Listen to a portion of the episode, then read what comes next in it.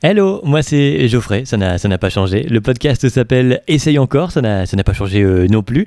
C'est marrant, ça, ne, change pas. Il y a beaucoup de choses qui changent dans la vie, euh, mais là, là, ça ne change pas. hein. Certaines choses changent pour un bien, hein. un tour de poitrine par exemple, d'autres pour un mal, hein. un tour de taille. Ou un tour de cou si on est allergique aux, abeilles. Enfin bon bref, des choses changent dans la vie, mais le podcast lui ne, ne change pas. Principe très simple donc, un invité que j'apprécie beaucoup, sinon c'est pas mon invité, et tout un tas de bides et d'échecs dans la vie pour en arriver à une conclusion.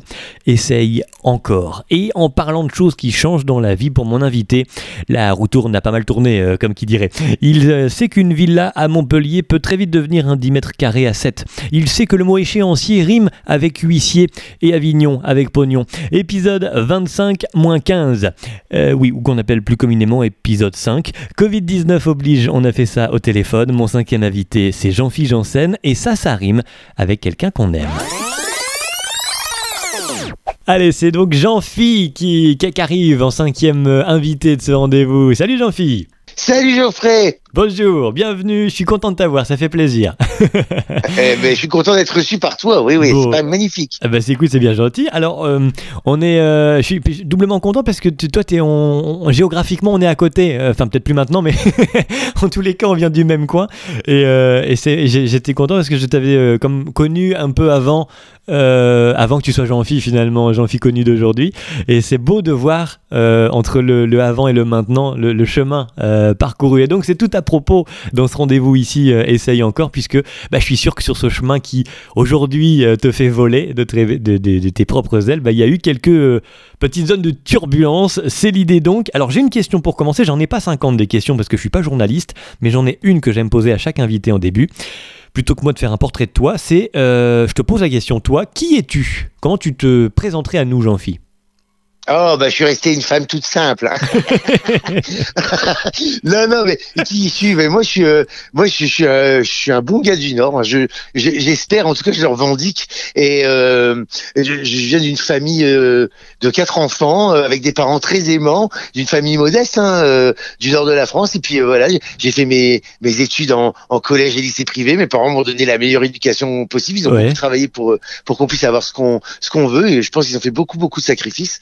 Et, euh, et voilà. Et après, euh, j'ai eu une différence par rapport aux- autres dans ma famille. euh, euh, c'est que c'est que très vite j'ai- su que j'étais différent, que j'étais gay. Ouais. voilà. Et, et, et il y a 25 ans, au moment où je dois le dire, c'est un peu moins facile qu'à dire qu'aujourd'hui. Tu vois, c'est un peu plus compliqué. Et puis. Euh, et puis j'avais peur de la réaction de mes parents, j'avais peur de, Oui, de plein par de choses. définition, on est Et- aussi dans un village, tout ça, on n'est pas en pleine ville. Enfin, il y a, il y a- il y a- il y a deux choses, c'est 25 ans en arrière et c'est pas non plus un, quelque chose de, de commun, on va dire. Non, c'est pas commun. Et puis, euh, et puis, moi, je me sentais euh, responsable. C'est pas quelque chose que j'ai choisi, mais je me suis dit, ça va pas être accepté. J'avais l'impression de vivre une injustice. Alors, euh, bien sûr, euh, euh, la pression sociale, catholique, familiale, Ouais. a fait que que j'ai essayé de me prouver que c'était pas ça. On lutte un peu contre soi-même hein, euh, quand on est ado. Donc, euh, euh, je suis sorti avec des filles. Mes, mes premières aventures, c'était avec des filles. Mais je sentais bien qu'au fond de moi, c'était pas ça. Tu vois. Donc, euh, et jusqu'au jour où, où tu peux plus le contenir et que ça transpire de partout et tu dis il faut que je le dise voilà et c'est ce qui s'est passé et, et j'avais tellement peur de la réaction de, de mes parents ou de mon entourage que j'ai dit j'avais rencontré quelqu'un et, et qui habitait Montpellier et j'ai dit bah je j'avais trouvé le bon moment j'ai dit bah je le dis et je pars vivre à Montpellier comme ça même si c'était pas accepté ou même si ça indispose euh, mes parents ou voilà bah je, je vivrai ma vie euh, Ouais. à 1000 Tu, km tu de là leur imposes pas, entre guillemets, tu, tu, tu l'as dit, t'es clair avec toi-même, puis après, toi, tu fais ton chemin. Ouais, exactement. Ouais. Et, euh, et finalement, euh, tout ce que je craignais, on est assez surpris. On s'imagine des fois euh, des réactions et, et- et, euh, on a exactement l'opposé de ce qu'on pensait avoir comme réaction et on est souvent agréablement surpris. Mm. Voilà. T'en parles hein, dans, Parce les- que- dans le spectacle, tu, tu l'abordes sur scène, et alors évidemment en riant. Est-ce que c'était aussi, euh, entre guillemets, drôle sur l'instant ou, ou pas? Parce que pour en faire un sketch, il faut quand même du recul, j'imagine. Ah non, c'était pas du tout drôle sur l'instant. Et, et si j'en fais des sketchs, c'est bien que ça a été des situations euh, tendues ou Ouais. dramatiques. hein. Euh, C'est en général, c'est comme ça que je, moi je fais ma thérapie. C'est une fois que j'en rigole, ça veut dire que tout a été digéré. Mais mais euh, mais non sur l'instant c'était un peu euh, c'était très tendu moi j'ai j'étais très stressé euh, euh, c'était pas la meilleure période de ma vie hein, euh, et, et en plus je me demandais pourquoi j'étais différent en plus je je je, je me torturais Ouais. mais Mm. mais mes parents euh, mes parents qui étaient aimants parce que quand il y a de l'amour on arrive à tout euh, alors qu'ils étaient pas franchement euh, c'est une déception pour les parents hein. je, je je pour moi c'est ça et c'est normal mais c'est pas dans le mauvais sens du terme c'est Oui. ma mère la première chose qu'elle m'a dit quand je lui ai dit c'est euh, mon Dieu, je ne serai jamais grand-mère. Euh, voilà, donc. Oui, elle l'a remis dans sa perspective à elle, de ce, de ce à quoi elle, elle s'attendait, quoi. Hmm. Exactement. C'est donc, euh, mais, mais cette phrase, elle était, elle était vachement mignonne. Et, et puis finalement, regarde aujourd'hui avec du recul, si elle veut être grand-mère de mon côté, elle peut. Oui, oui. Donc, euh, Mais oui. l'évolution de la société est telle que maintenant, les choses. euh, mais il y a 25 ans, c'était un peu plus compliqué Ouais, ouais. euh, pour moi, et, et donc ça m'isolait un petit peu. Ouais, T'as parlé d'une famille de mes parents étaient formidables. Ben, ben, tant mieux, t'as eu t'as, t'as de la chance là-dessus. T'as parlé d'une famille de quatre enfants. T'étais l'aîné? J'ai pas, j'ai pas demandé. Non, je suis le dernier. T'es dernier, d'une d'accord. Ouais, j'ai un frère aîné, j'avais bah, qui qui, qui n'est plus malheureusement euh, aujourd'hui. J'ai une autre sœur euh, et puis une autre sœur et puis moi, le petit dernier. Voilà. Et est-ce que, euh, du coup, t'étais le dernier dans la famille, mais est-ce que t'as été le premier à faire le coming out? Parce que je sais que ta sœur est également homosexuelle. Oui, c'est une famille un peu bizarre, c'est une configuration spéciale. Euh, mais non, c'est ma sœur qui était plus âgée. Hein, elle avait, on a six ans d'écart, euh, qui l'a dit en premier. Ah d'accord. Euh, Donc il y avait quand donc- même une sorte de, comme de voix. Enfin, disons qu'il y avait un, un exemple, un modèle pour toi peut-être aussi. Oui, un porte-parole, mais mais mais euh, mais finalement, euh, moi, euh, quand elle elle annoncé, euh, ça m'a permis de voir la réaction de mes parents à ce moment-là. Oui, oui. Et, et ça n'a pas été facile quand même, hein, parce que il y a beaucoup d'amour, mais il y a quand même de l'acceptation Mhm. euh, et de la remise en cause. Et fort de la réaction que j'avais vue, je m'étais dit mon Dieu, mon Dieu, quand ça va être à moi, euh, ils vont se dire euh, euh, pas un mais deux. Voilà, c'est ça. Et déjà, faut que c'est choc d'un, et puis il y en a un deuxième qui arrive derrière. Tu vois, c'est la deuxième vague. et, et du coup, euh, du coup, c'est ça qui me qui, m'a décidé à le dire, mais très tard parce que parce que euh, je veux plus les assommer avec euh, Ouais, ouais. parce que mes parents se sont, sont posés beaucoup de questions. Ils, ils ont se sont demandé, alors qu'ils n'ont personne n'a une part de responsabilité là-dedans, et c'est pas un drame. Mais, mais mes parents se sont demandé ce qu'ils avaient bien pu faire Ouais, pour ouais, euh, pour en avoir deux. Voilà, à l'époque, euh, ils se posaient des questions, mais et aujourd'hui, ils savent qu'ils n'avaient pas à se remettre en cause. Et on est très heureux dans nos vies. Hein. Et, ben, et sur cet instant-là, tu le vis comme un échec, toi, toute cette situation de devoir attendre, etc. Ou, ou- ou finalement, parce que tu m'as dit qu'ils avaient bien réagi quand tu l'as dit, ou finalement, c'est pas du tout euh, dans, dans ton souvenir un, un- un moment où, ouais, où, ça, a- où ça a raté? Non, c'est c'est c'est pas un raté. C'est euh, c'était des appréhensions. euh, on a tous nos peurs et et voilà. Et puis, euh, mais moi, ça m'isolait parce que euh, je pouvais pas dire qui j'étais en fait. Et, et Mhm. des fois, je vivais des choses euh, des choses heureuses euh, dans ma vie euh, d'homo et je partageais j'avais des le- bonheurs que, je- oui. Mm. que je pouvais pas partager. Et t'as envie de dire que t'es heureux, surtout à tes parents.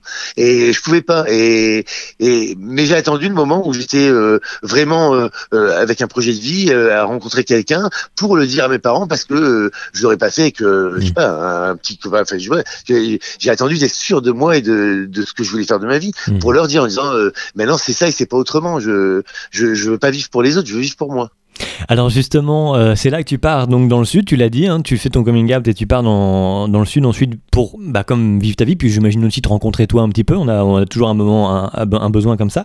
Et c'est là que tu lances un magasin qui a, qui a pas, qui pas fonctionné, c'est ça? Oui, bah, avec euh, avec mon petit copain de l'époque euh, à Montpellier où je suis descendu, euh, on décide de, enfin, on décide d'ouvrir des boutiques de fringues. Enfin, c'est plutôt euh, la- maintenant avec du recul, la version c'est il décide d'ouvrir à mon nom des boutiques de fringues.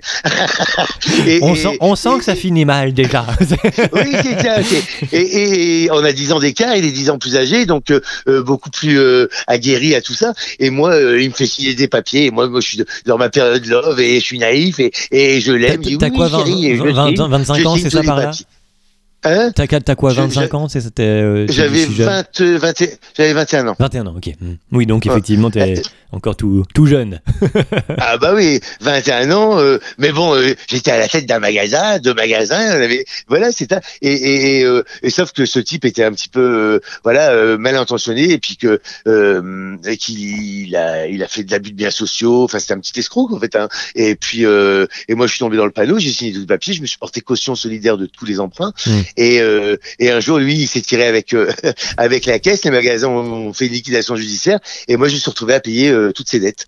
Voilà, toutes ses dettes parce que j'étais, j'avais signé hein, les papiers. Hein, donc, Ouais, euh. Bah oui, et, oui. et- et lui, lui avait organisé son insolvabilité. euh, et puis euh, moi, là, j'ai donc c'est un accélérateur de, de vie. Hein, là, j'ai découvert la vie. J'ai ce que c'était la vie et combat que c'était euh, euh, avec l'argent, machin. Et, et donc euh, j'avais une villa euh, à Montpellier. Bah, c'était une petite réussite. On avait une villa, une, de belles voitures. Et là, tout a été saisi. La maison vendue à la chandelle. Enfin, Ouais, tu fais vraiment le, le, le, le, le- le grand 8, quoi. Le, le- du, en, en termes d'émotion, tu passes vraiment du, des deux opposés. Ah bah, je, suis pas, je suis passé d'une villa de, Ouais, ouais. de 120 mètres carrés euh, à- à- à- en bord de plage à un studio de 10 mètres carrés sur le port de 7, tu vois, parce que et, et puis avec avec les huissiers qui me poursuivaient tous les jours pour que je paye les dettes. Et, et, et après, et moi j'avais plus de à, à cette époque-là, c'était ça s'appelait le RMI. J'avais même pas le droit au RMI, le RSA actuel, je crois Ouais, c'est ça. hein. Ça peut ça.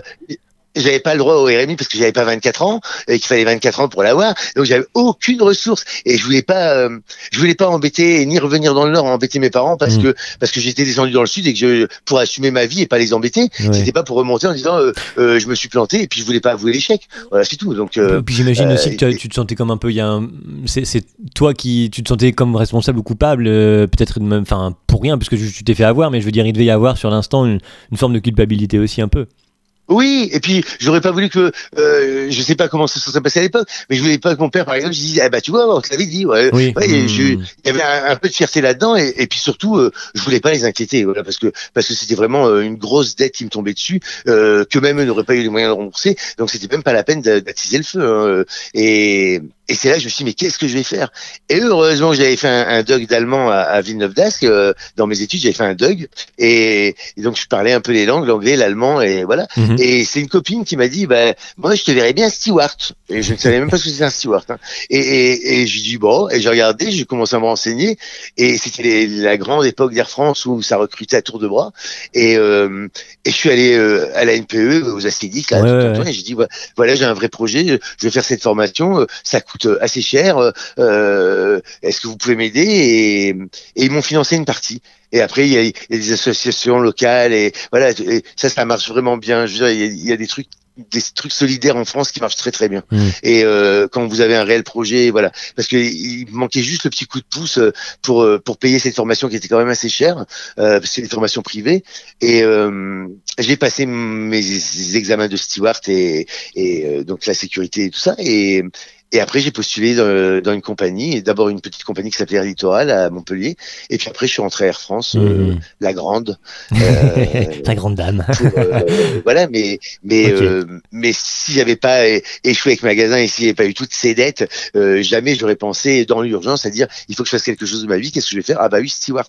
Donc et j'ai adoré mon métier parce que mais avant de monter dans un avion, euh, euh, je ne savais même pas ce que c'était un avion. J'ai jamais pris un avion. Bah oui, Donc, bah oui tu- tu- euh, là, là, le seul euh, rapport à- aux avions que tu peux avoir, j'imagine, c'est à la Salman, ici, près de Maubeuge, c'est-à-dire le petit aéroport qui est le plus proche de chez nous.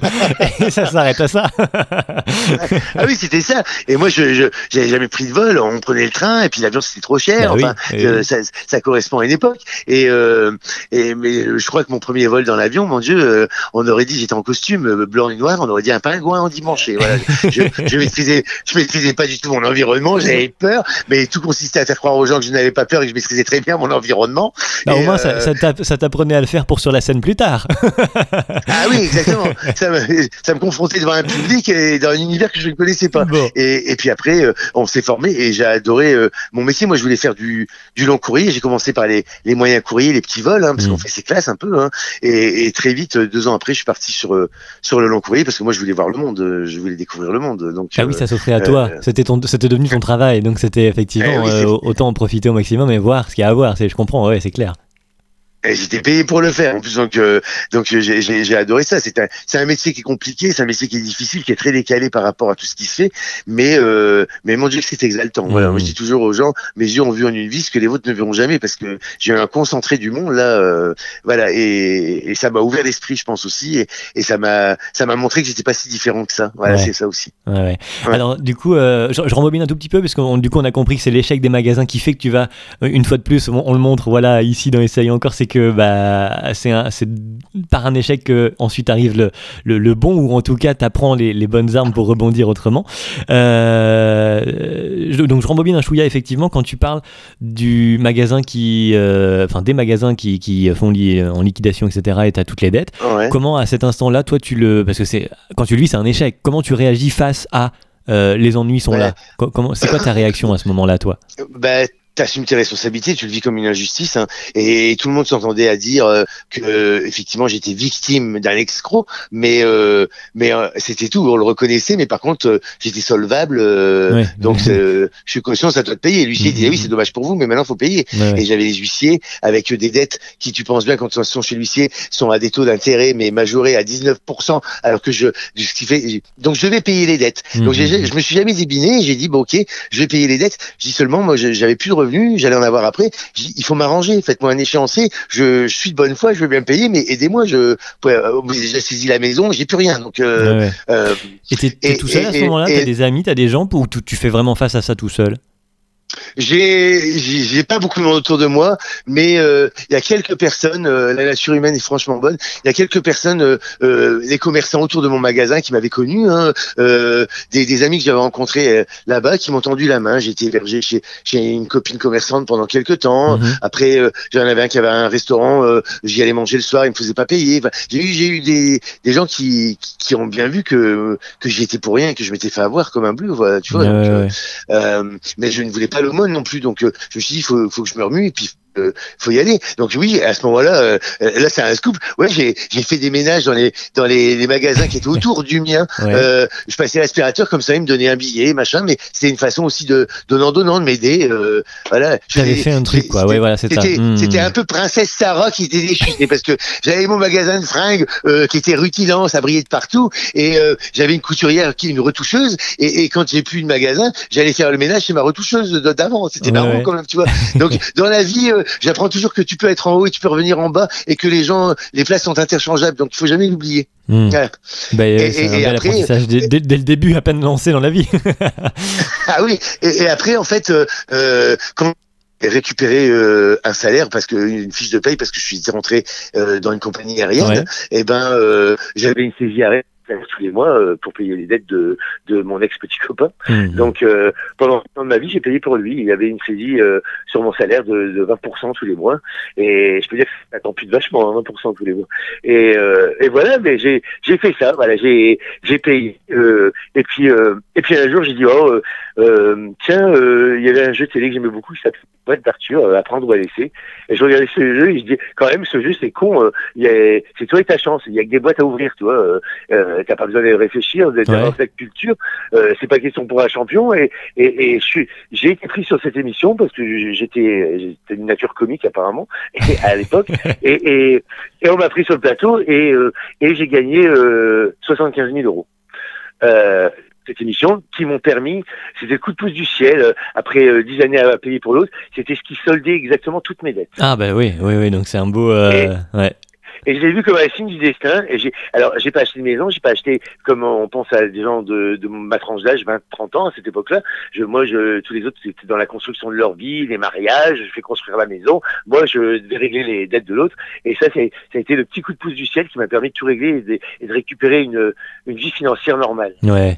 Donc là, tu es toujours euh, à cette époque en train de, de voler pendant que, pendant que tu joues là, quand, quand tout ça se règle, tu es toujours en avion là euh, oui, euh, de, oui, je, suis déjà steward et, et je, je, je, fais mes vols et je suis rentré steward en 98, c'est ça. Ok. En, 1998.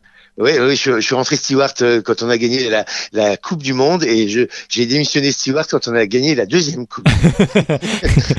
Faut plus qu'on en gagne d'autres, tu vas reprendre du service. Alors du coup, euh, pendant euh, le, le, pendant la, découverte des, des, bah, des, autres pays, j'ai envie de dire, des autres cultures aussi, et, et, puis du métier de steward, là aussi, il y a des, des moments que tu vis un peu comme bah, sur l'instant des, des échecs, mais finalement qui t'apprennent des choses. Je suppose, en voyageant, il y a forcément des moments où c'est plus compliqué ah mais euh, moi euh, voyager j'étais euh, j'étais émerveillé tu vois de, je découvrais des choses. Moi je, sortais de Maubeuge même pas Maubeuge c'était Beaufort. J'avais été en collège et lycée privé à Avesnes-sur-Elle Mhm.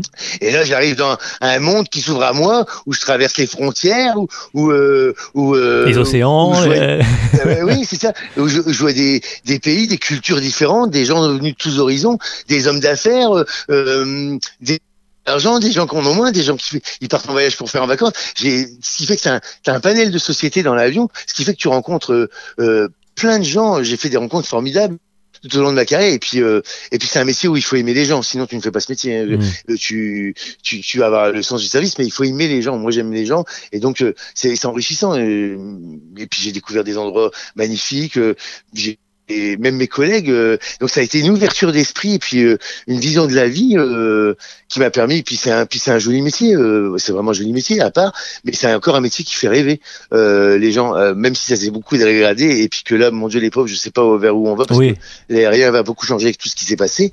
Euh, mais euh, c'est un métier qui fait rêver. Il y a le prestige du port de l'uniforme. euh, tu représentes quelque chose, quoi. Tu vois. Moi, j'étais fier. Là, là j'étais fier. Euh, c'était, c'était comme si j'avais fait une grande école, hein, moi. ah ouais, ouais, bah C'est oui, ça, tu m'étonnes. Donc, et mes parents, et mes parents étaient fiers parce que euh, face à mes premiers échecs, c'était fait du souci en disant mais qu'est-ce qui va devenir? Et puis voilà. Et puis euh, ils avaient peur que je tourne mal et, et là ça les a un peu rassurés de, de voir Stewart et puis d'une grande compagnie Air France euh, voilà tu vois c'était euh, ça, ça valait quelque chose tu vois Mhm. ça ça valait quelque chose Ouais. mais euh, mais donc euh, euh, c'est vrai qu'au début j'étais un petit peu seul parce que c'était l'éloignement c'est ne pas voir les tiens quand tu veux un avion ça vole tout le temps les, les Noël Nouvel An ça n'existe pas Euh, donc tu les as c'est au petit bonheur la chance des fois oui des fois non mais euh, on n'arrête pas un avion pour ça. Ouais. et donc euh, c'est vrai que c'est un métier qui t'isole un peu euh, et qui fait que tu es toujours obligé de te manifester quand tu rentres ou quand tu reviens parce que parce que les gens partent du principe ah bah lui il est jamais là. Voilà Oui, il est oui, toujours oui, euh, à l'autre bout du monde donc c'est toujours à toi en rentrant de dire non non je suis là euh, voilà parce que mais tu vis en décalé par rapport au reste de la société parce que euh, parce que tu fais des vols de nuit tu rentres le matin quand tout le monde va travailler c'est c'est c'est c'est très bizarre c'est une vie à part mais euh, mais j'étais content parce que euh, parce que j'avais rattrapé une, une vie normale et, et que ça c'était en plus euh, la petite cerise sur le gâteau c'était un métier qui me plaisait donc Ouais. c'est très Mhm. important d'aller au travail quand ça te plaît Mais du fait, voilà, du fait que ça te plaisait, t'as jamais eu un moment où, où ce rythme de vie, tu l'as comme mal vécu? Ah si, euh, bah, tu sais, c'est c'est un métier avec les décalages horaires. Enfin, tu joues avec ton horloge biologique tout le temps, constamment. C'est-à-dire que c'est, c'est, toi, tu vas aller en vacances une fois dans l'année, c'est ton voyage, tu vas aller à l'île Maurice, tu vas, tu vas le subir une fois le décalage horaire. Moi, euh, c'est, moi, c'était toutes les semaines et, et une fois euh, d'un côté, une fois de l'autre. C'est-à-dire que je pouvais partir à, à plus 9 heures, revenir, rester deux jours à Paris et repartir à moins 10 heures. Ouais. Et euh, donc il y a un moment dans, dans le mois où tu es déphasé, tu vois. Et ça sur sur toutes les années, bah, il y a une fatigue insidieuse qui se met en place.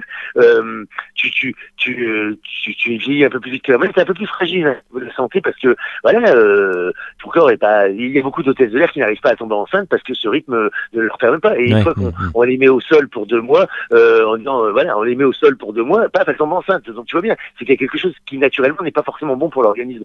Donc euh, t'en souffres un peu, ouais, t'en souffres un peu. Et, et puis c'est cette fatigue. Tu re- moi, à la fin, euh, j'ai fait 20 ans dans les avions, donc au début c'est c'est super, c'est génial, t'es jeune, t'arrives là-bas à Rio, tu fais la fête, machin. Mais euh, à 40 ans, euh, t'arrives au même Rio, euh, tu t'arrives à l'hôtel, tu prends une douche, tu mets ton peignoir, tu vas te coucher. tu montes plus sur les tables, tu vois. et, et, et ça, je, ça, j'en avais un peu marre, et, parce qu'en plus, euh, euh, le 11 septembre euh, a tout changé dans ce métier. Moi, j'ai connu avant, le 11 septembre et après. Ouais. Et, et le 11 septembre a tout changé et ça n'a jamais cessé de se dégrader, en fait, depuis ce jour-là. Donc, euh, tu le vois même, bien comme tout- quand toi, tu vas à l'aéroport, euh, ton parcours du combattant pour arriver de l'aéroport jusqu'à l'avion, euh, c'est compliqué aujourd'hui. Mhm. Et ben, dans les avions, c'était pareil, tu vois. Donc, il y avait une, une espèce de chape de plomb, un, un truc d'austérité qui s'était mis dans les avions. Les compagnies aériennes n'allaient pas bien, alors fallait faire des économies. Donc, on tirait sur tous les, les, les leviers. Donc, c'était des heures sup et des machins. Donc, euh, il c'était moins festif de faire ce métier, c'était moins, moins marrant. Euh, et donc, ça, ça jouait sur le moral des gens. Les équipages étaient un peu plus... Euh, euh, voilà, les temps d'escale étaient réduits. on restait plus trois jours, on en restait deux quand... on faisait pas des allers-retours des fois, donc euh, il y avait moins d'intérêt pour moi à le faire Ouais. et j'ai commencé à me fatiguer de tout ça. Euh, il fallait qu'il se passe quelque chose dans ma vie, il fallait, qu'il fallait que ça change. J'étais pas malheureux, mais je sentais qu'il y avait quand même un truc qui me disait, ouh, là, 40 ans, euh, quelque chose parce que euh, tu commences à en avoir marre et c'est pas bon euh, de commencer à en avoir marre. C'est là qu'il faut prendre en compte le problème, tu vois. Ouais, ouais. Il faut se remettre en cause. Je, là, je me suis remis en cause, je me suis dit, euh, plus capable de faire ce métier ou si je l'aime moins, euh, euh, ça va se répercuter dans ce que je vais faire à bord. Voilà, j'avais pas envie d'être un steward aigri. Voilà. Ouais, voilà. Avant, avant de le devenir, tu as, tu as senti les signes. Très bien. C'est là du coup alors qu'arrive l'envie de scène ou est-ce qu'elle est déjà bien avant et puis bon bah de toute façon t'es occupé donc tu peux pas en faire de la scène. Comment ça vient ça? Mais il n'y a pas vraiment eu d'envie de scène. C'est, euh, c'est, j'avais mon naturel comique et, et, je faisais rire les gens. J'avais déjà un public moi dans l'avion, bah oui. Euh, sans parler de scène. Mais j'avais un public dans l'avion. Je faisais des vols de, entre 10 et 15 heures. J'avais le temps de parler aux gens et de créer du lien. Euh, j'arrive en escale. Il y a toujours trois ou quatre équipages qui sont là dans le même hôtel parce que selon la fréquence des vols. Donc il y avait toujours au moins un auditoire de 50 personnes pour m'écouter. Hmm. Et je voyais bien que je captais l'attention en racontant mes anecdotes. Et, et, et c'est tous mes potes, mes collègues euh, d'Air France qui disaient, jean fit un don tu, tu, devrais faire du théâtre, euh, la façon que tu racontes tes histoires. Euh, et j'étais flatté, mais j'ai dit oui, oui, oui. J'étais pas sûr que ce que je racontais dans les avions ou à mes collègues, ça ferait rire les oui, gens voilà. Euh, ailleurs. Tu le voyais comme le bon pote, mais pas, on, enfin, après, c'est pas forcément être humoriste, quoi. Oui, je vois le. Ouais, Bah oui, comme le collègue de bureau qui fait rigoler tout le monde au mariage, toi. Et, et, et c'est ce que je faisais, c'était ma nature, c'est ma mère qui m'a pris ça, ma mère est comme ça. Et, et, puis c'est une copine un jour qui m'a qui m'a inscrit à un concours d'humoriste euh, une hôtesse et qui m'a dit ben non t'as plus le choix euh, je t'ai inscrit à concours je suis sûr que t'as du talent tu dois y aller. Et c'était le printemps du rire à Toulouse. On était 900 candidats au départ. Et avec mon petit sketch de 10 minutes j'ai fini finaliste. C'était quoi tu parlais de quoi alors? Qui parlait de ma mère. Ah bah voilà, déjà. Aujourd'hui, c'est oui, ça, parle toujours de ma mère. et, et, et, euh, et, avec ce sketch, je suis arrivé en finale, j'ai pas gagné, mais c'est là que je me suis dit tiens, il se passe quelque chose avec ce que je raconte. Ça intéresse aussi les gens au sol, pas qu'en vol.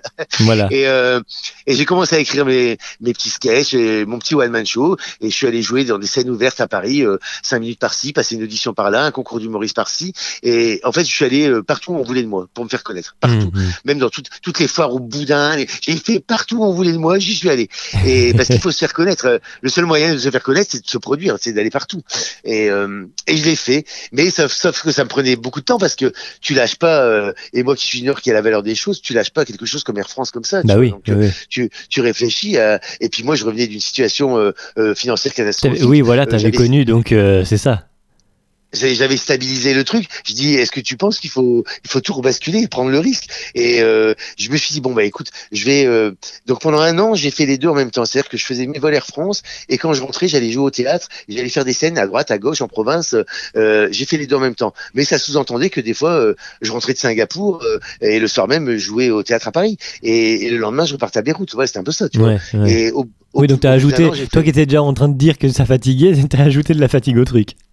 Ah oui, c'est ça. Mais euh, euh, j'étais content de cette nouvelle activité qui me donnait un, un sens à ma vie. C'était plus un hobby, mais j'ai toujours pensé que ça serait un hobby et que ça ne deviendrait jamais un métier. Je, me voyais steward jusqu'à la fin de ma vie. Mm. Euh, Peut-être où, où euh, j'aurais grimpé dans des échelons à Air France, mais euh, ma vie c'était l'aéronautique. Et et non, il y avait ce truc. Et puis au bout d'un an, bien sûr, avec ce rythme, j'ai fait un burn-out. Euh, voilà. Et, là, euh, je me suis dit bon, je pleurais parce que je trouvais pas ma deuxième chaussette et je me suis dit ça, c'est un signal. Normalement, on pleure, pas, on pleure pas pour une chaussette. c'est un bon, c'est un bon signe, oui. et dit, je crois que je fais une burn-out. et, et, et c'est là que je me suis décidé. J'ai dit, euh, et j'ai dit bon, allez, Air France, c'est une grande compagnie qui me me donne la possibilité de prendre un congé sans solde de deux ans, euh, mais sans quitter la compagnie. Je lui dis, ben voilà, je fais ça, mais ça veut dire sans solde, c'est sans solde, hein, c'est zéro. Et mais j'ai la possibilité de revenir si ça marche pas. Voilà ce qui m'avait sécurisé. C'était mon filet de sécurité. Mmh. Et, euh, et je suis parti. Euh, et là, je me suis lancé à, à, à corps perdu dans, dans, le théâtre. Il y avait un petit théâtre qui me produisait à Paris qui s'appelait The Artist. Euh, mais c'est pareil, je, je, je, je payais tout. C'est-à-dire, je payais la location du théâtre, je payais mes flyers, mes affiches. Quand tu commences, tu te produis tout seul. Il y a personne qui mise sur toi si tu veux. C'est à toi d'aller chercher gens et t'essayes de te faire connaître. Donc, mais il y avait des. Alors, la, la, solidarité de mes collègues font que, comme ils croyaient tous en moi, euh, ils ont rempli mes salles pendant quelques mois quand j'ai commencé. Euh, oui, c'est-à-dire qu'en étant tous... effectivement dans les avions, normalement, tu peux déjà brasser pas mal de monde.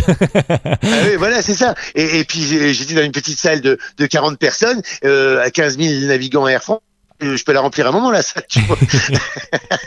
Et, et, et, ça a commencé comme ça les élans solidaires. Et puis euh, de concours en concours euh, mais seulement euh, euh, au début ça marchait. Et puis après il y a eu une période où ça s'est essoufflé. Et, puis euh, moi ça me coûtait de plus en plus cher. Et, et j'arrivais pas forcément à payer mes charges fixes tous les mois parce que je n'avais plus de salaire.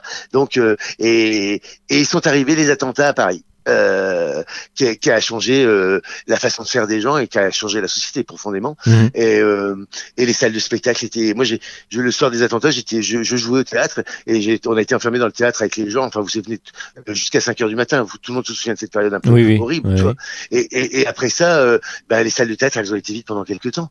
Et il y avait plus personne qui venait me voir. Il y avait plus personne qui allait voir les autres artistes non plus. Mais il y avait plus personne qui. Moi, j'avais besoin de vivre, j'avais besoin de bouffer. Et, et j'avais misé mon pari, le pari de ma vie dessus. Et euh, là, je me suis dit, oh là là, t'es sûr que tu veux faire ça euh, Tu t'apprêtes pas à de beaux jours parce que rien de changer. Et puis, les gens vont pas s'enfermer dans des, des salles de spectacle pour se faire euh, tirer dessus. quoi, c'est ça. Ouais. Et, et, euh, et là, c'était compliqué. Et donc, j'ai commencé à plus pouvoir payer mon loyer ici à Paris. Et, et donc, un mois, deux mois, trois mois. Moi qui verse 100 euros par-ci, 100 euros par-là, j'ai été habitué aux, échéanciers toute ma vie, hein. euh, mais mais qui règle pas le truc. Donc et moi qui doute de plus en plus en me disant euh, t'es sûr mais ça ça va pas marcher. Et puis j'avais j'avais fait des coups d'épée dans l'eau, j'avais envoyé des, des démos, j'avais été faire des castings et ça marchait pas, j'avais pas été fait, ou alors j'avais essuyé des refus. Euh, j'étais voilà, là j'ai commencé à douter et, et je me suis dit, il faut que je retourne dans les avions, c'est pas possible, il faut que je retourne dans les avions.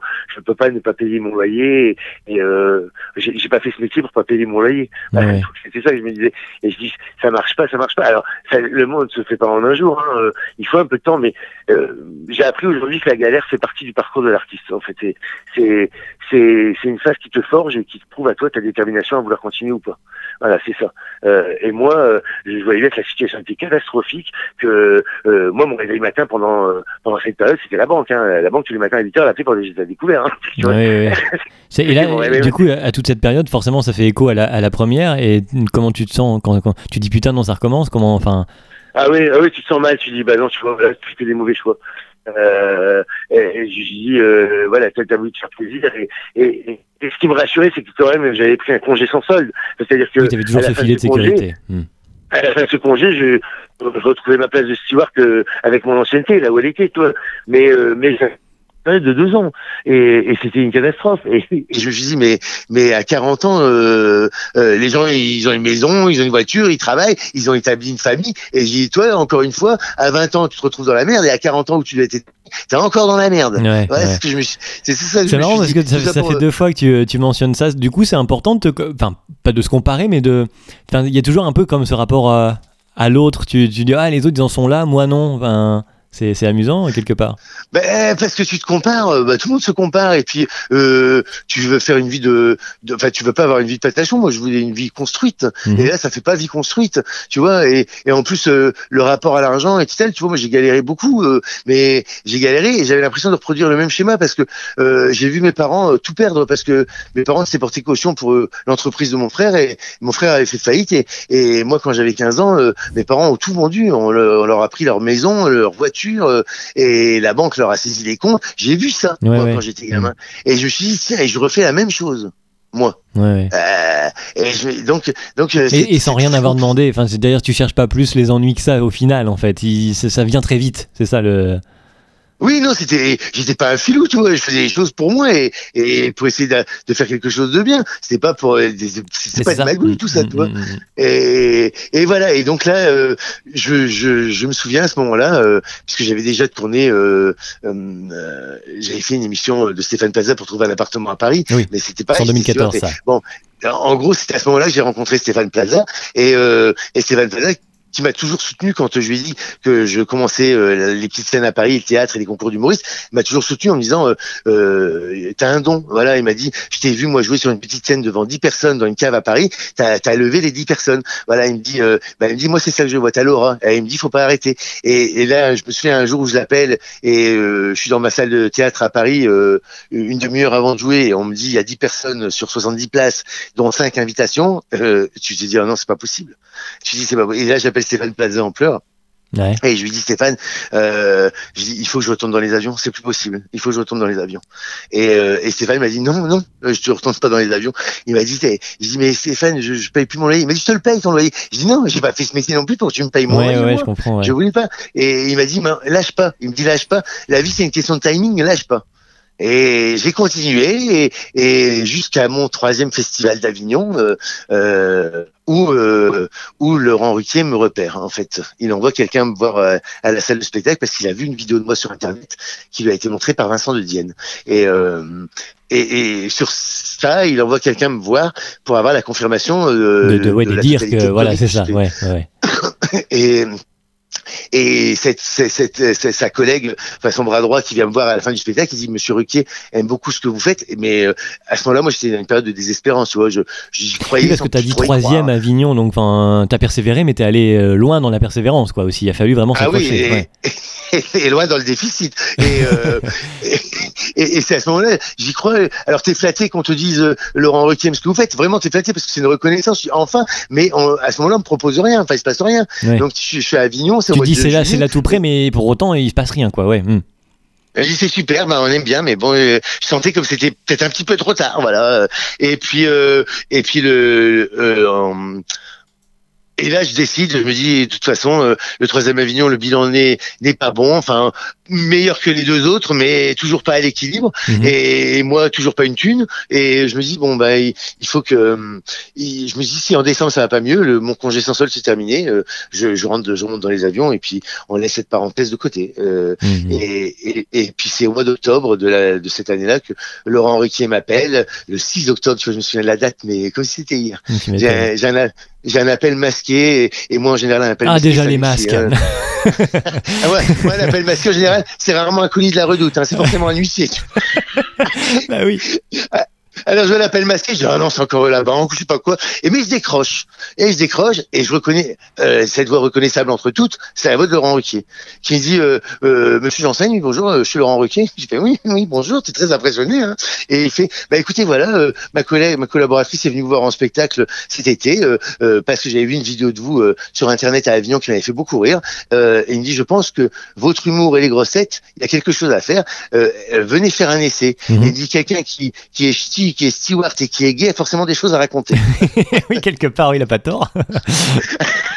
et, et, et, là, je, je, vais faire mon essai avec toute la. Et là, tu te mets toute ta vie sur cet essai. T'imagines, tu, tu te dis, euh, c'est la lumière au fond du tunnel. Hein. Et, et, du coup, alors avec la pression, euh, par contre, euh, peut-être tu peux, comme le foirer, en, en, justement en mettant toute cette pression sur cet instant précis. Comment tu le vis à ce moment-là? Ben euh, je, je, je, dors pas je dors pas la veille ouais. ça fait cinq jours que j'ai la diarrhée je vomis tout ce que je mange vraiment euh, et, et j'arrive ce, j'arrive ce, ce, ce, matin là euh, au studio euh, rue Bayard à l'époque encore et j'arrive il y avait tous ces gens qui, qui qui sont impressionnants pour le jeune artiste que j'étais c'est-à-dire il y avait Ariel Dombal il y avait Pierre Bénichou Christine Bravo Bernard Mabi Isabelle Mergot et là tu ça arrive et Laurent Ruquier n'est pas encore là et, et tous ces gens-là qui te regardent de de dire mais c'est qui celui-là? Et je te jure, j'ai failli prendre un, un, plateau et servir des cafés à tout le monde. Ouais, hein. bah oui, réflexe professionnel. et, et, et, voilà, et, Laurent Ruquier arrive et il dit euh, bah, je vous présente Jean-Philippe Janssen, c'est euh, c'est un jeune humoriste que j'ai découvert. Euh, il va faire un essai aux grossettes, faites-lui un bon accueil. Et, donc tout le monde me parle et, Christine Bravo me dit à cette époque-là défonce-moi la gueule. Pardon Elle me dit, défonce-moi la gueule, toi ça va t'aider et moi j'ai l'habitude. Et donc sur le plateau, eh ben, j'ai pu euh, m'appuyer sur elle en la charriant, ce qui m'a oui, donné oui. une aisance, tu vois. Créer une, une complicité déjà existante, euh, voilà. Hmm. Ouais, c'est ça. Et puis, euh, et Laurent Ruquier, qui est, qui est fan des, des anecdotes d'avion, m'a servi les plats avec mes anecdotes de steward hein, sur la première émission. Et, euh, et quand euh, l'émission s'est terminée, parce que moi, le stress était productif, mais je sentais bien que j'avais des choses à raconter et je voulais pas passer euh, ma chance. Tu vois, donc, euh, j'ai, parce que c'est un exercice difficile. Il faut choper le timing, le moment où parler. Parce mm. que une vanne avant, une vanne après, c'est trop tard. Tu comprends? Ouais. Et il faut être efficace. Et là, je, je, sentais que ça, ça marchait et je voyais bien les yeux de Laurent Ruquier et, qui, qui qui, qui, était content de son choix. Et, et en sortant, il m'a dit euh, J'étais sûr que ça marcherait, euh, bienvenue aux grossettes. Et au moment, et, parce que quand il m'a fait faire les essais aux grossettes, euh, dis-toi bien qu'à RTL, euh, il, il, faut des, des, des validations. Donc, euh, oui. il m'a propo il proposé, et, et tout le monde lui a dit non à cette époque-là. Mhm. Quand il a montré ma vidéo sur Internet, tout le monde a dit oh euh, ça peut être pas trop patin canard, tu vois. Ouais, ouais, et, et, et, et, lui a dit non, moi j'y crois. Voilà, et donc, et, il m'a dit, euh, Laurent euh, je suis content de moi parce que je ne dois qu'à moi. Si j'avais pas eu cette insistance de dire non, j'y crois, je veux essayer, et ben ils disent que ça n'aurait pas été possible parce que personne n'en voulait. Mmh, mmh. et donc, euh, alors maintenant aujourd'hui ils en rigolent. Tous ceux qui avaient dit non à l'époque, ils me voient et fait oh là là, on a, on a eu du flair. Eh, Mais- tu parlais de se ouais, remettre en ouais. question euh, au, au tout début, mais c'est un peu ça. Faut, faut toujours y penser dans un coin de sa tête. ah ouais, faut toujours y penser. Et, et les places dans la vie sont interchangeables. En haut, en bas, au milieu, euh, voilà, on tourne tous. Hein, c'est une roue. hein. Et, euh, Ouais. et du coup, alors, euh, une fois ça lancé, euh, enfin lancé, en tout cas validé par euh, un Ruquier, et puis bon bah te voilà arrivé dans les grosses têtes. Là, tu te dis ah ça y est, ça va, ça va décoller. C'est le, le bon. je suis sur la piste de décollage pour le coup. Ah non, c'est pas. Je me dis pas. je- à ce moment-là, je me, je me rends pas compte. Moi, je me dis juste. à ce moment-là, je me dis ouf, euh, ça va me sortir de la galère. On va, on va récupérer un, rythme de vie normal. Mais je n'ai pas idée de la fulgurance que c'est. En fait, j'étais pas préparé. Et, et en deux émissions des grosses têtes, ma vie avait changé. C'est-à-dire que euh, on m'a on m'a poussé sur le devant. Voilà, j'ai été projeté et euh, et j'étais pas préparé. C'était tellement vite, vite, vite, vite. Il y avait du jour au lendemain tous les gens euh, qui me faisaient signer des autographes à la sortie d'RTL. Euh, c'était euh, c'est quoi ce phénomène? Il y avait il y avait un emballement autour de ça et euh, et tout autour de moi changeait donc j'ai l'impression que mon- le sol se dérobait tu vois. Ouais. j'ai dit oh là là mais euh, il y a deux mois euh, je payais pas mon loyer et je bouffais des pâtes quoi tu vois Mm, et la mm. banque elle m'a appelé et, et là euh, c'est formidable et machin. Et, et puis euh, tous les les les programmateurs qui appelaient pour euh, que je vienne jouer et là et là et là. Et alors que que même à Avignon j'arrivais pas à décrocher des contrats tu comprends? Mm, mm, et mm, euh, et là, tu te dis waouh et, et ça m'a fait peur, ça m'a fait très peur. J'étais très heureux. C'est très marrant, c'est un, un mélange d'excitation, de bonheur, mais un mélange d'angoisse parce que euh, tous- tous les gens autour de moi changeaient. euh, les gens me parlaient comme si j'étais le plus beau. euh, J'étais pas habitué à ça. euh, ouais, ouais. euh, et puis à, à- à un milieu et des nouveaux codes. euh, euh, le showbiz est quand même très différent de, de la vie normale. Euh, euh, voilà, et j'étais pas, j'étais pas armé. J'étais pas armé. Si tu te rends compte que quand, euh, quand euh, deux émissions des grosses têtes et euh, le petit théâtre de 70 places où je me produisais encore à l'époque, hein, le Beau Saint-Martin euh, ici à Paris. euh, Que tu payais de toi-même pour le coup à, à cette, Oui. époque-là. Ouais. là ça ne, dé, ça ne désemplissait plus c'est-à-dire Mm. que c'était c'était ça ne désemplissait tellement plus qu'en une semaine où je, je faisais les grosses têtes ben, le théâtre euh, il était plein non seulement tous les soirs mais ils ont rajouté une deuxième séance Mhm. de Jean-Philippe en scène parce que euh, il y avait trop de demandes donc je faisais deux représentations par jour euh, une à 19h, une à 21h. Et et- et- et il y avait du surbooking. Et, et c'est là que Laurent Ruquier m'a dit, tu peux plus jouer dans ce genre de petite salle, il faut, euh, il, il faut que tu changes de salle, c'est Mhm. plus possible. Et moi je dis, mais... euh, et il m'a dit non, et j'appelle du monté. Et, euh, et je suis arrivé au grand point virgule. Voilà, euh, euh, on m'a mis au, on m'a mis au grand point virgule. Je suis arrivé là-bas, c'était la grande salle, il y avait euh, 400 personnes. Voilà, et, il y avait la queue sur le trottoir. je- il y avait M6 qui faisait des reportages, La Voix du Nord, c'est Téléstar. Je, je, ça fait peur. C'est Ouais, exaltant, mais ça fait peur. Et, et pour te dire la petite anecdote, quand je suis arrivé au grand point virgule, il y avait mon affiche, hein, une belle affiche. Euh, il y avait Anne Roumanoff qui jouait à l'époque. Il y avait, il y avait euh, les Desperata Housemen. Il y avait- il y avait des gros spectacles parisiens et mon affiche au milieu. Et, et quand j'arrive au grand point virgule, de la directrice jusqu'aux ouvreurs, personne ne sait qui je suis. Ah oui. Tellement ça a été vite. On, ne- on ne sait pas qui est Jean-Philippe Janssen. Ouais. Elle dit, mais euh, Jean-Philippe Janssen, et la salle de 400 elle est pleine tous les soirs, mais voilà. Mais c'est qui celui-là je suis tombé du ciel. Les gens ne me connaissaient pas. Les gens ne me connaissaient pas. C'est, euh, donc c'était très très déstabilisant. J'ai l'impression que moi-même j'avais l'impression de pas être légitime. Tu vois, Mhm. j'ai dit euh, c'est pas possible. On va me le reprendre. Bah, c'est va surtout aussi, euh, c'est aussi vu, vu ton parcours aussi. Tu te dis c'est pas possible, ça dure pas. Qu'est-ce qui se passe C'est quoi? Oui, je comprends.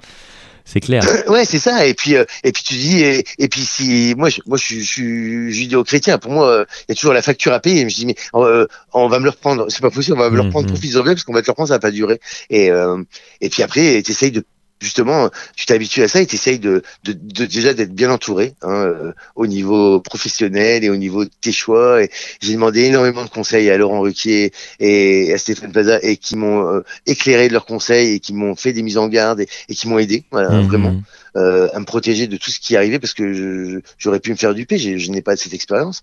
Et, euh, et voilà, j'ai- donc j'ai été bien entouré, bien conseillé, et puis euh, euh, parce qu'il faut pérenniser tout ça. Il ne s'agit pas de faire euh, waouh, ça monte, un coup de buzz et puis plus rien derrière. Et puis derrière, ouais, voilà, ouais, ouais, ouais. Mais déjà, Voilà, c'est Mais là, on est déjà, tu as quand même un show et tu le jouais au théâtre et tu avais déjà plusieurs Avignons. Tu étais quand même. Euh, tu t'avais opéré la transition je joue sur scène. Mais je suppose que quand tu as commencé euh, à, jouer, juste à essayer de faire des sketchs, là aussi, tu as dû genre, jouer devant trois personnes qui riaient pas. Enfin, il y, a eu ces moments où on, est très seul quand ça se produit. Il y a eu ça aussi, ah, j'imagine. j'ai eu des salles euh, à Avignon ou à Paris avec 4, 5 personnes. Et, et, et, et, je n'ai jamais annulé de représentation. Je suis allé jouer, même pour deux personnes, j'ai joué. Et parce que tu dis, ces gens-là, ils y ont cru, ils ont payé pour venir te voir. Euh, tu leur dois ça, tu vas jouer pour eux.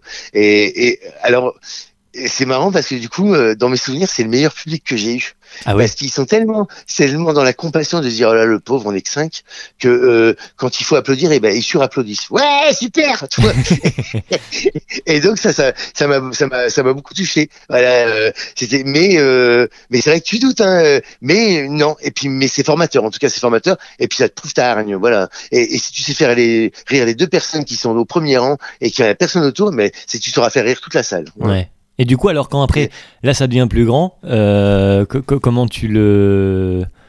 Tu, vis ton ah, rapport avec, le, avec les gens? Ah, C'est plus le même. T'es impressionné parce que t'as plus le même rapport, t'as plus cette proximité. Euh, euh, c'est plus du café-théâtre, tu vois. Donc, euh, et là, euh, là, tu sens, tu sens pas, tu vois pas les gens parce qu'il y a des lumières dans la gueule. Euh, T'as une grande scène et puis euh, tu devines les gens, mais tu prends surtout une, espèce de masse d'énergie en face de toi que tu ne vois pas, qui rit et qui t'envoie des rires et, ça rythme ton spectacle. Et c'est, euh, c'est une toute autre mécanique, mais c'est, euh, c'est très impressionnant.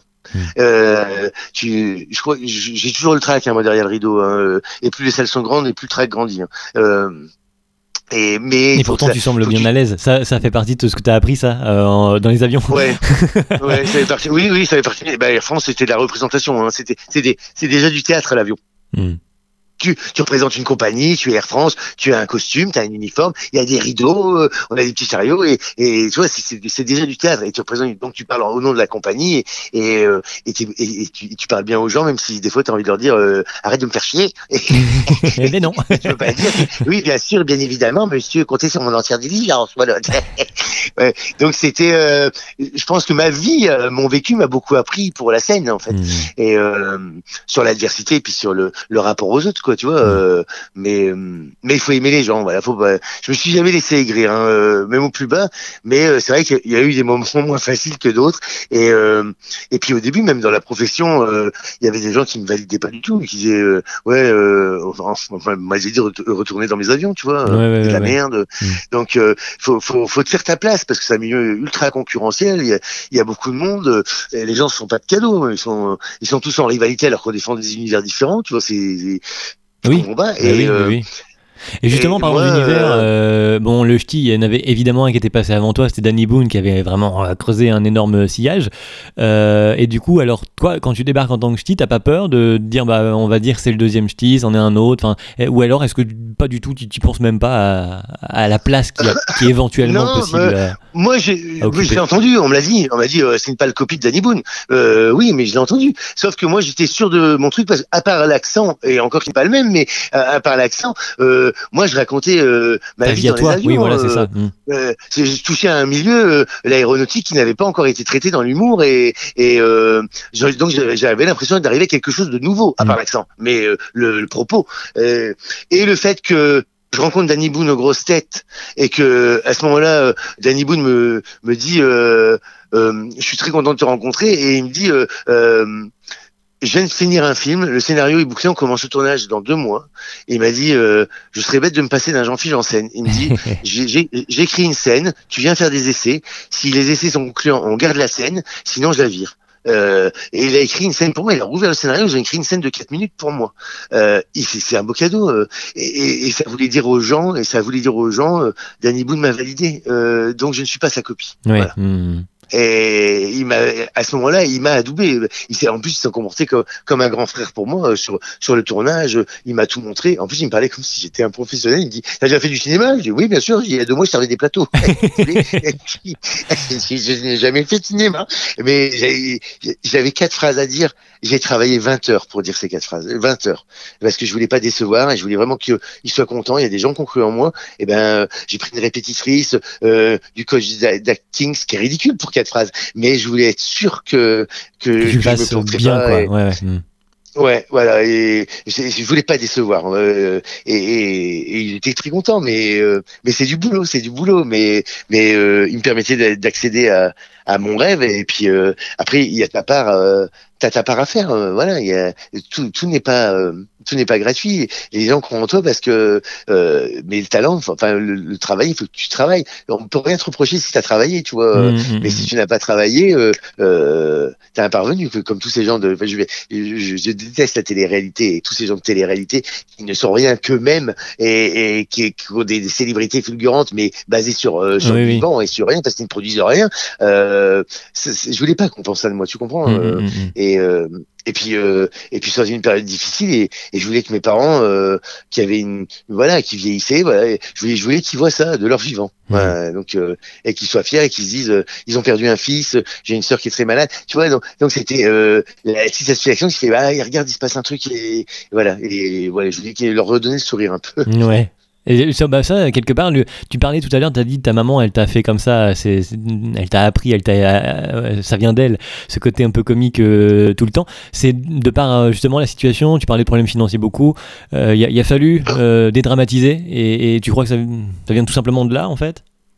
Ma, ma mère, euh, euh, c'est elle qui m'a appris ça, mais elle avait, euh, elle est joviale, elle est solaire, ma mère, et, et mon père est plus taciturne, mais mais il est, il est moins causant, mais ouais. mais il est là, c'est ma mère, ma mère c'est c'est un moteur dans dans dans la maison, et et, et, elle, elle a, ils ont cette bonté des gens du Nord, tu vois, où, où tu laisses pas les, les gens dehors. Moi j'ai mes, parents, mes grands-parents ont fini leur vie chez mes parents, euh, ma mère n'a jamais voulu les les placer en maison de retraite ou je sais pas quoi. Mhm. Euh, on a accueilli des cousines, des tantes qui avaient des problèmes. J'ai j'ai toujours vu mes parents euh, euh, rajouter des couverts, euh, même s'ils n'en avaient pas les moyens, tu comprends Ouais, ouais, ouais. Et, euh, et, j'ai vu ça, et, et ma mère, elle, elle embellissait euh, la vérité.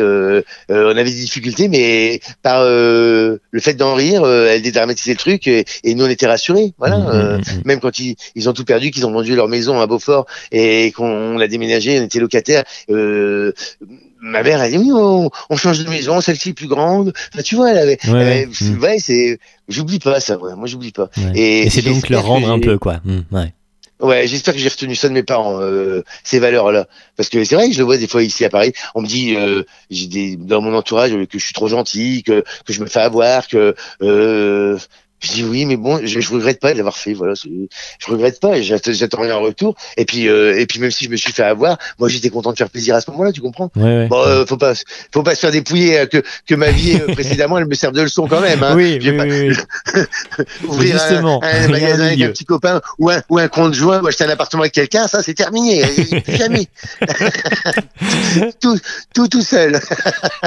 tout tout seul. Alors bah oui, tiens, tout tout seul, même écrire, parce que j'ai pensé à ça tout à l'heure d'un point de vue plus technique.